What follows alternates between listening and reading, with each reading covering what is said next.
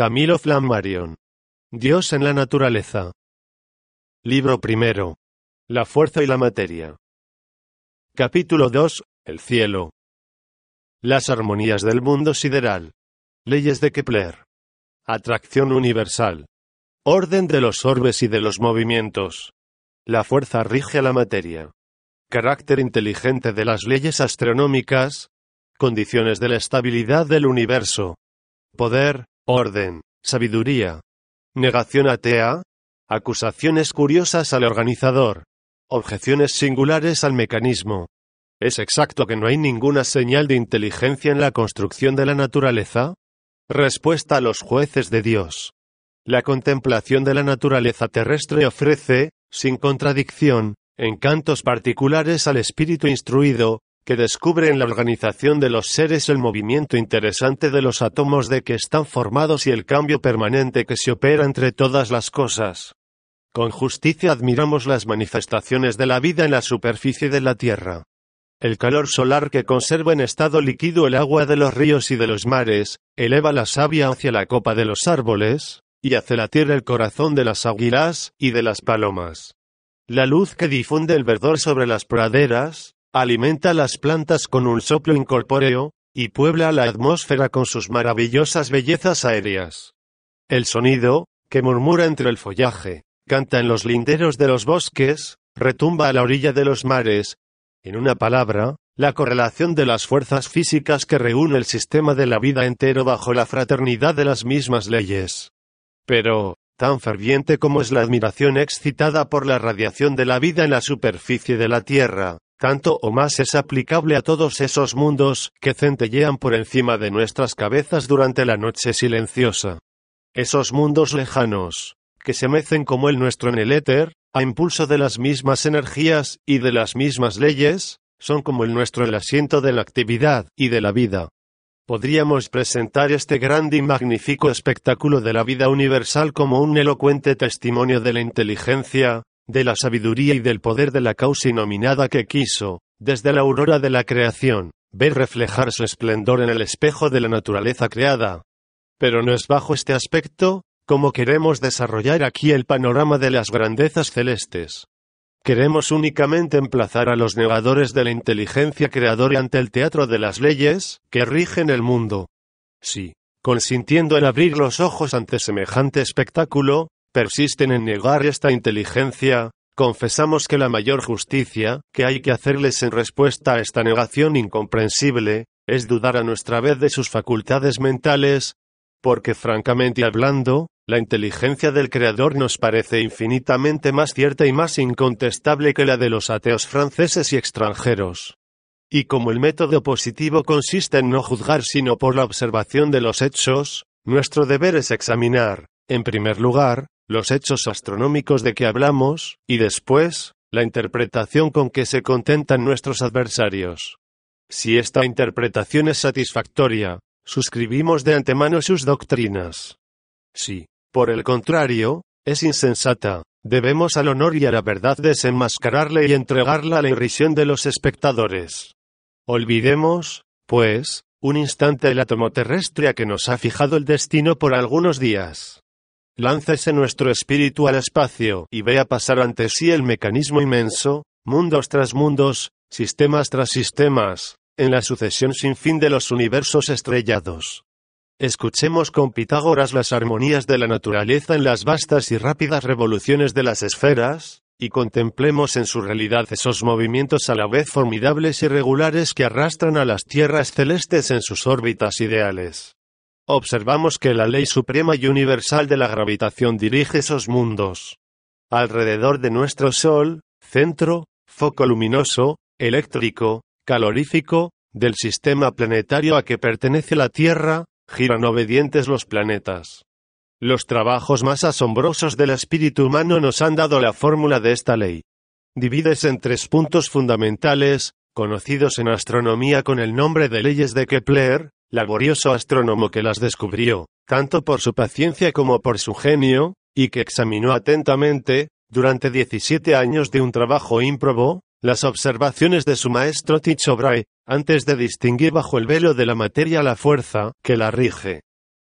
Primero, cada planeta describe alrededor del Sol una órbita de forma elíptica, de la cual el centro del Sol ocupa siempre uno de los focos. Segundo, las áreas o superficies descritas por el radio vector de un planeta alrededor del foco solar son proporcionales a los tiempos empleados en describirlas. Tercero, los cuadrados de los tiempos de las revoluciones de los planetas alrededor del Sol son proporcionales a los cubos de los grandes ejes de las órbitas. La síntesis de estas leyes forma el gran principio que Newton formuló el primero en su obra inmortal sobre los principios. Enseña en este libro, como lo nota juiciosamente Herschel, que todos los movimientos celestes son la consecuencia de esta ley, que dos moléculas de materia se atraen en razón directa del producto de su masa, y en razón inversa del cuadrado de su distancia.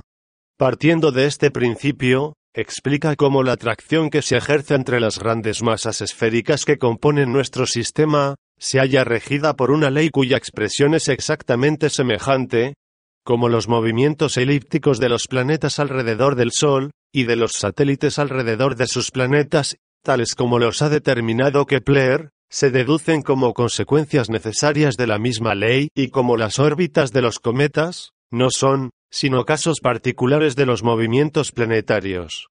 Pasando enseguida a difíciles aplicaciones, demuestra que las desigualdades tan complicadas del movimiento de la Luna dependen de la acción perturbadora del Sol, como las mareas proceden de la desigualdad de la atracción que estos dos astros ejercen sobre la Tierra y el océano que la rodea. Hace ver, en fin, que la precesión de los equinoccios no es más que una consecuencia necesaria de la misma ley. A la ejecución de estas leyes se haya confiada la armonía del sistema planetario. A estas leyes deben los mundos sus años, sus estaciones y sus días. Por ellas toman la luz y el calor distribuidos en diversos grados por el manantial resplandeciente, y de ellas desciende la radiación de la vida, forma y adorno de los cuerpos celestes.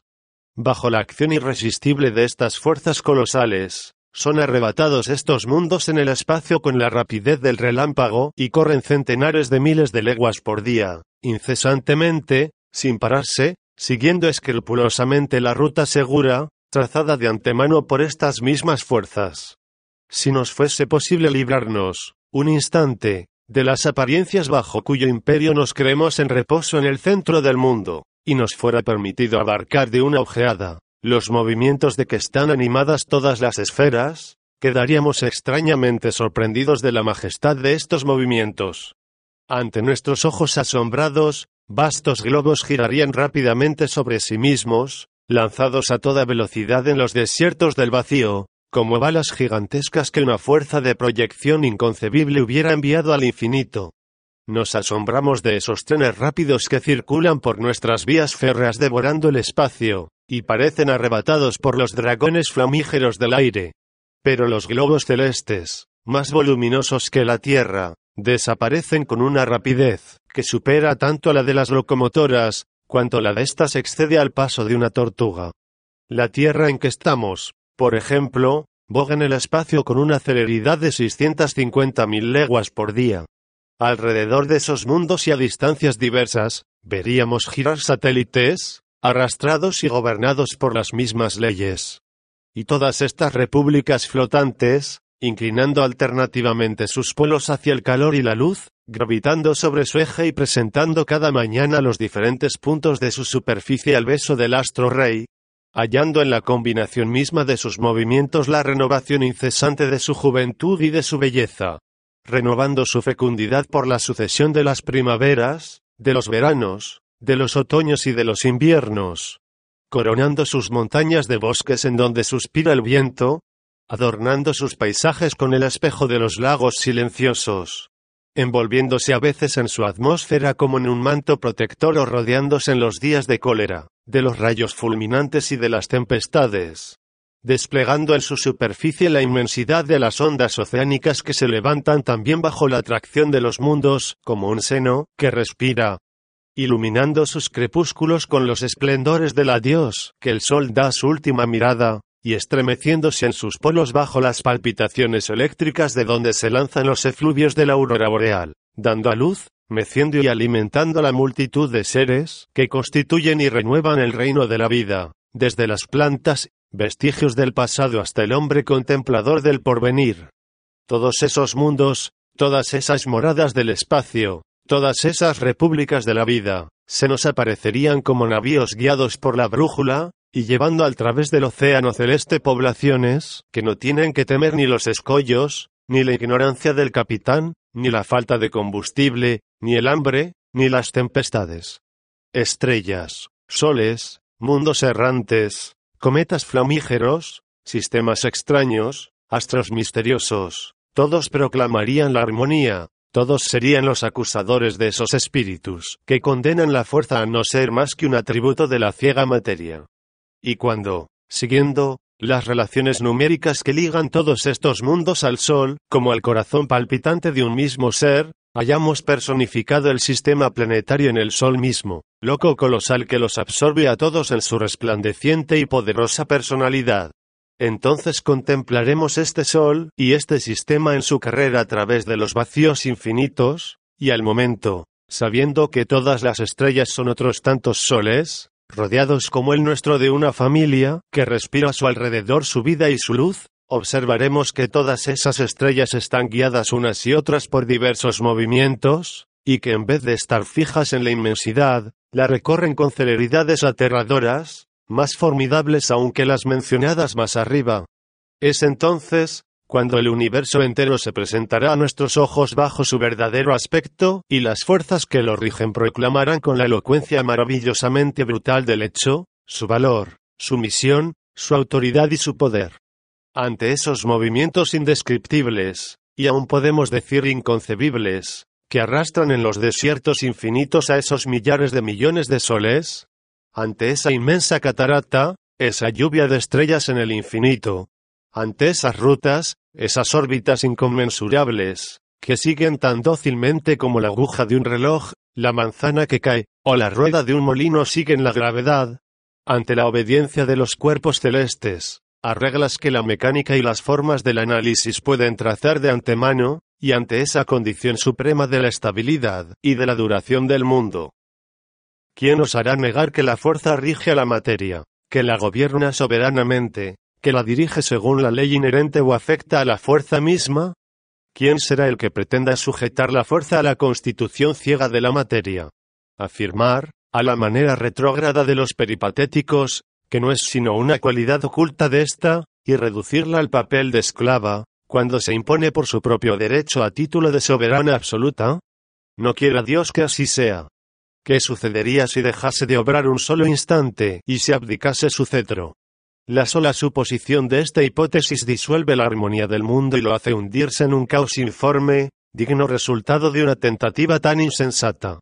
Estas leyes están demostradas como universales, proclaman la unidad de los mundos, y manifiestan que es un mismo pensamiento el que reguló las mareas de nuestro océano, y las revoluciones siderales de las estrellas dobles, en el fondo de los cielos. Estos soles, dobles, triples, y cuádruples, giran unidos alrededor de su centro común de gravedad, y obedecen a las mismas leyes que rigen nuestro sistema planetario. Nada es más propio para dar una idea de la escala en que están construidos los cielos, como esos magníficos sistemas, dice John Schell. Cuando se ven esos cuerpos inmensos reunidos por parejas, describir, en virtud de la ley de gravitación, que rige todas las partes de nuestro sistema, esas inmensas órbitas que se necesitan siglos para recorrerlas, admitimos a la vez que tienen en la creación un objeto que no alcanzamos, y que hemos llegado al punto en que la inteligencia humana se ve forzada a confesar su debilidad, y a reconocer que la imaginación más rica no puede formarse del mundo un concepto que se acerque a la grandeza del objeto. Los astrónomos que se remontan humildemente al principio desconocido de las causas no pueden dejar de poner en manos de un ser inteligente esta atracción universal, por la cual, el mundo entero está inteligentemente regido. El principio de la gravitación, decía el malogrado director del Observatorio de Tolosa, encierra implícitamente las grandes leyes que rigen los movimientos celestes y, por una de esas coincidencias notables que son el indicio más seguro de la verdad, Lejos de tener que temer las excepciones aparentes, las perturbaciones de los movimientos normales, no deja de sacar de las mismas excepciones las confirmaciones más patentes. Por eso, se ve, a los geómetras modernos, explicar con su auxilio la precesión de los equinoccios por la combinación de la fuerza centrífuga, debida a la rotación del globo terrestre, con la acción del Sol sobre nuestro menisco ecuatorial. Por eso se ve también explicar con él la nutación por una influencia análoga de la Luna sobre el relieve de la Tierra. Y por eso se ve igualmente dar razón, por medio de las atracciones planetarias, del balanceo de la elíptica, del movimiento del apogeo solar, del retardo de Júpiter cuando Saturno se acelera, y por el contrario del retardo de Saturno cuando la aceleración se produce en Júpiter, etc. Se ve en fin, revelar por qué, bajo la influencia perturbadora del Sol, el movimiento medio de nuestros satélites se acelera hoy, de siglo en siglo, y debe más adelante retardarse. Porque la línea de los nudos de la Luna verifica su revolución, con un movimiento retrógrado, en 18 años, y porque el perigeo lunar verifica el suyo con un movimiento directo en poco menos de nueve años, etc. En una palabra, no solamente este notable principio satisface a todos los fenómenos conocidos, sino que también permite a menudo descubrir efectos que la observación no había indicado, de manera que podría establecerse a priori la constitución del mundo por el análisis, y no tomar de la observación, sino algunos puntos de mira de que los geómetras se sirven, bajo la denominación de constantes, en sus cálculos.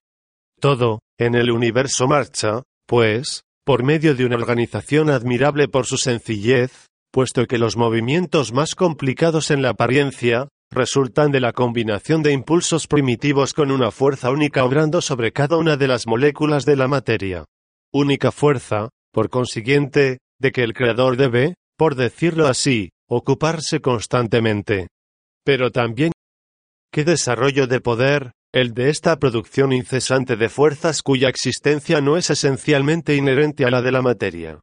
Oh, cuán vigilante debe ser la mano eterna que sabe, a cada instante, renovar semejantes fuerzas hasta en los átomos más impalpables de los astros sin números sujetos a poblar las regiones infinitas de la inmensidad. No estamos en el caso de decir, con el rey profeta, inclinándonos ante tanta grandeza, Coli Rand gloriam Dei. Los cielos cuentan la gloria de Dios. Desde Newton y Kepler, sabemos que el universo es un inmenso dinamismo, cuyos elementos todos no dejan de obrar y resistir en la infinidad del tiempo y del espacio con una actividad indefectible. Esta es la gran verdad que la astronomía, la física y la química nos revelan en las asombrosas maravillas de la creación. Tal es el sublime espectáculo del mundo. Tales son las leyes que constituyen su armonía. Pero, ¿Por qué perfidia de lenguaje o de raciocinio? Los materialistas traducen estos hechos en favor suyo, y llegan a deducir de ellos la ausencia de todo pensamiento divino. He aquí los argumentos trazados en gruesos caracteres en un catecismo materialista cuyo color científico ha engañado a un gran número de personas, en el libro Fuerza y Materia. Todos los cuerpos celestes, grandes o pequeños, se conforman, sin resistencia alguna, sin excepción y sin desviación, esta ley inherente a toda materia, y a toda partícula de materia, como lo experimentamos a cada momento. Todos estos movimientos se reconocen, determinan y predicen con una precisión y exactitud matemáticas. Los espiritualistas ven en estos hechos el pensamiento de un Dios eterno que impuso a la creación las leyes inmutables que la perpetúan. Pero los materialistas, por el contrario, ven en ellos una prueba de que la idea de Dios no es más que una chanza, si hubiese cuerpos celestes que fuesen caprichosos o rebeldes, si la gran ley que los rige no fuese soberana, sería diferente. Es fácil, dice Bunner, referir el nacimiento, la constelación y el movimiento de los globos a los procedimientos más sencillos, hechos posibles por la materia misma. La hipótesis de una fuerza creadora personal no es admisible. ¿Por qué? Esto es lo que nunca se ha podido saber. Los espiritualistas admiran la imponente regularidad de los movimientos celestes, el orden y la armonía que los presiden. Crédulos. No hay orden ni armonía en el universo. Por el contrario, la irregularidad, los accidentes, el desorden, excluyen la hipótesis de una acción personal y regida por las leyes de la inteligencia, aún humana. De modo que, solo después de 30 años de trabajo, Copérnico publicó su libro de las revoluciones celestes. Veinte años de investigaciones empleó Galileo para fecundar el principio del péndulo. Después de 17 años de pertinaces tareas consiguió Kepler formular sus leyes. Newton, octogenario, decía que aún no había llegado a comprender el mecanismo de los cielos. Y se nos viene a proponer que creamos que estas leyes sublimes, que genios tan poderosos apenas llegaron a encontrar y a formular, no revelan en la causa que las ha impuesto a la materia una inteligencia siquiera igual a la inteligencia humana. Y Renan escribe esta frase, por mi parte, creo que no hay en el universo inteligencia superior a la del hombre. Y se atreven a buscar un refugio en accidentes, que no lo tienen, para declarar que no hay armonía inteligente en la construcción del mundo. Que se necesitaría, pues, para satisfacernos, señores críticos de Dios. Helo aquí, será preciso, primero, que no hubiese espacio. O que este espacio fuese menos vasto, porque decididamente hay en el infinito demasiado sitio, si importase a una fuerza creadora individual, dice Bunner, crear mundos y habitaciones para los hombres y para los animales, réstanos saber, ¿para qué sirve este espacio inmenso, desierto, vacío, inútil, en que nadan los soles y los globos. Porque los demás planetas de nuestro sistema solar no se han hecho habitables para los hombres. Verdaderamente preguntáis una cosa bien sencilla. De modo que conviene a la fantasía de estos señores declarar inútil el espacio y querer que todos los globos se comuniquen entre sí. El caricaturista Granville había ya tenido la misma idea.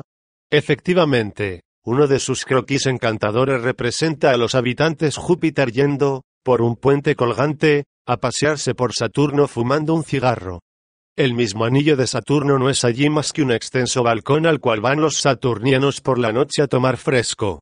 Si es este el universo apetecido, cuyo primer resultado sería hacer inmóvil el sistema del mundo, harían mejor los inventores en dirigirse formalmente a la escuela de puentes y caminos, que a la filosofía. Esta nada puede hacer en el asunto. Si hubiese un Dios, añaden. ¿De qué servirían las irregularidades y las inmensas desproporciones de tamaño y de distancia entre los planetas y nuestro sistema solar? Para que esa ausencia completa de todo orden, de toda simetría, de toda belleza, se convendrá en que es preciso ser algo presuntuoso para admirar las decoraciones pintorreadas del escenario del teatro humano, y para rehusar la belleza y la simetría, a las obras de la naturaleza. Parécenos que es la primera vez que se acusa a la naturaleza por este lado. Por lo demás no nos dan más que negaciones, negación de Dios, negación del alma, negación de la razón y de sus potencias más altas, siempre negaciones. Esto es lo que en propiedad les pertenece, nada más. Su titulada conciencia científica no es más que un reclamo. Nuestros espirituales adversarios caen poco a poco en puerilidades. Uno de ellos objeta que la luz, que corre 77.000 leguas por segundo, no va bastante deprisa, y que es cosa miserable por parte de un creador no espolearle un poco. Otro encuentra que la luna, no gira sobre sí misma con bastante prontitud. La luna, dice el americano Hudson Tutle, no gira sino una sola vez sobre sí misma mientras hace su revolución alrededor de la Tierra, de manera que siempre le presenta el mismo lado de su superficie.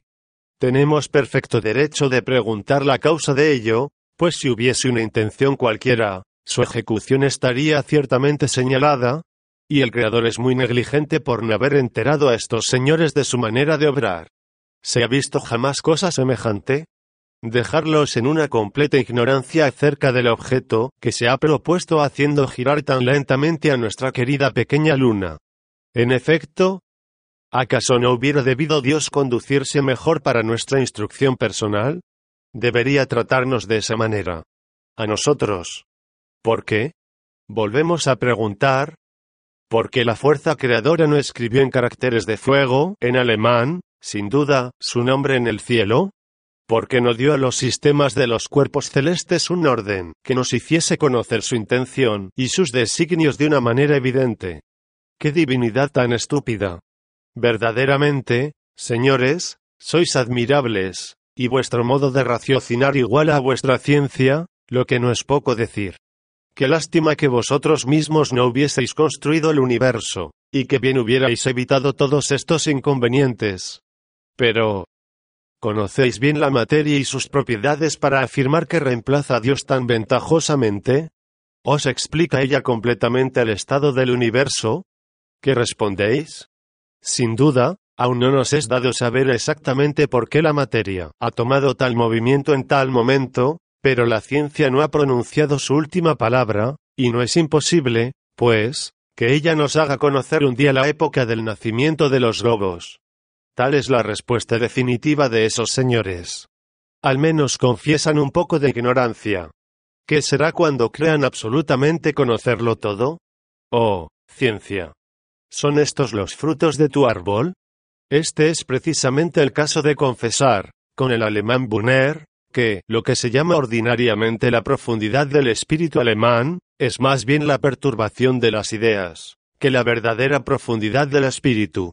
Lo que los alemanes llaman filosofía, añade el mismo escritor, no es más que una manía pueril de jugar con las ideas y las palabras, creyéndose por ello con derecho a mirar a las demás naciones por encima del hombro.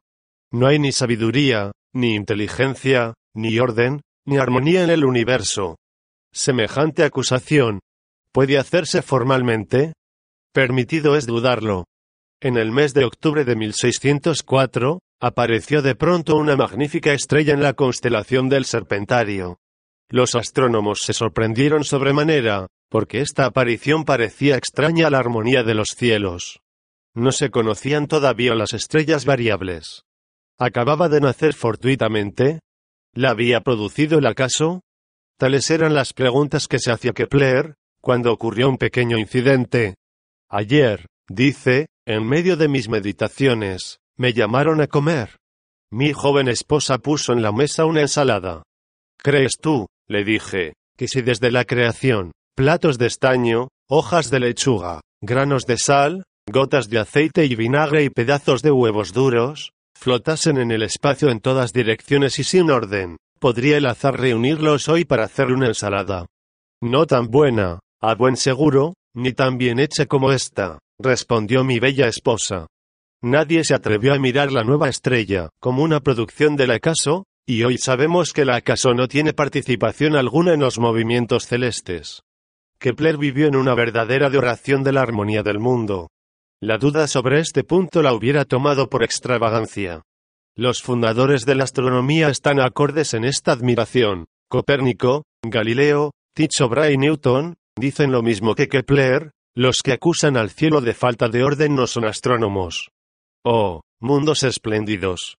Estrellas, soles del espacio, y vosotras, tierras habitadas que gravitáis alrededor de esos centros brillantes, cesad en vuestros movimientos armoniosos, suspended vuestro curso. La vida irradia sobre vuestra frente, la inteligencia habita bajo vuestras tiendas, y vuestras campiñas, como las de la tierra, reciben de los soles variados que las iluminan, el manantial fecundo de la existencia sois arrastrados en el infinito por la misma mano que sostiene nuestro globo, por esa ley suprema bajo la cual el genio prosternado adora la gran causa. Desde aquí, seguimos vuestros movimientos, a pesar de las distancias innumerables que os diseminan en la extensión, y observamos que están dirigidos, como los nuestros, por aquellas tres reglas geométricas que el genio paciente de Kepler llegó a formular. Desde el fondo de los celestes abismos, nos enseñáis que un orden soberano y universal rige el mundo.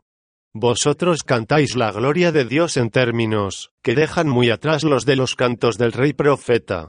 Escribís en el cielo el nombre misterioso de ese ser desconocido, que ninguna criatura puede ni aun presentir. Astros de movimientos formidables, focos gigantescos de la vida universal, esplendores del cielo. Vosotros os inclináis como niños bajo la voluntad divina, y vuestras cunas aéreas se mecen con confianza bajo la mirada del Altísimo. Seguís humildemente el camino trazado a cada uno de vosotros, oh, viajeros celestes, y desde los siglos más remotos, desde las edades inaccesibles en que salisteis en otro tiempo del caos antiguo, manifestáis la previsora sabiduría de la ley que os guía. Insensatos. Masas inertes. Globos ciegos. Brutos de la noche. ¿Qué hacéis?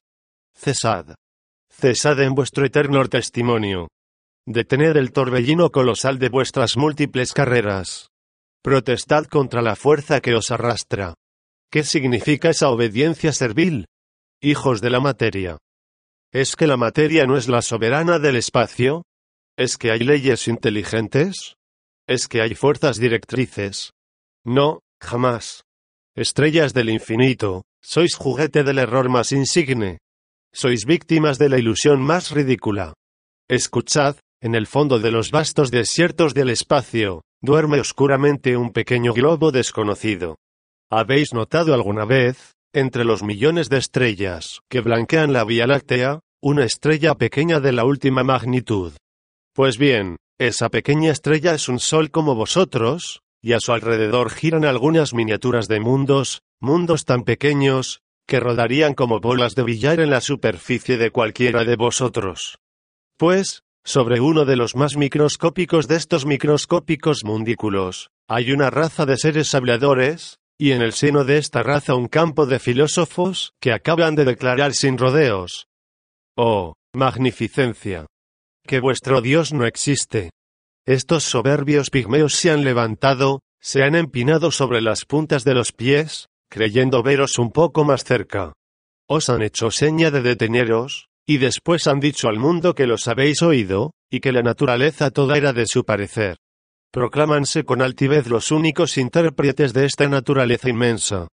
A crear su esperanza, en adelante les pertenece el cetro de la razón, y el porvenir del pensamiento humano está entre sus manos. Están firmemente convencidos, no sólo de la verdad, sino sobre todo de la utilidad de su descubrimiento y de su influencia favorable sobre el sano progreso de esta pequeña humanidad. Además, han hecho saber a los miembros de esta humanidad que todos los que no participan de su opinión están en contradicción con la ciencia de la naturaleza, y que la mejor calificación con que se pudiera honrar a estos retrógrados es la de ignorantísimos y testarudos. No os expongáis, pues, a ser juzgadas tan desfavorablemente por estos señores, o estrellas resplandecientes. Procurad distinguir nuestro sol imperceptible, nuestro átomo terrestre, nuestra mitad parlante, y, uniéndoos a esta importante declaración, detened el mecanismo del universo, suspended a la vez la medida y la armonía, sustituid el reposo al movimiento, la oscuridad a la luz, la muerte a la vida, y después, cuando toda potencia intelectual sea aniquilada, todo pensamiento desterrado de la naturaleza, suprimida toda ley, y atrofiada toda fuerza, el universo se reducirá a polvo, lloveréis en polvo en la noche infinita. Y si todavía existe el átomo terrestre, los señores filósofos, únicos que sobrevivan, estarán satisfechos. Ya no habrá espíritu en la naturaleza,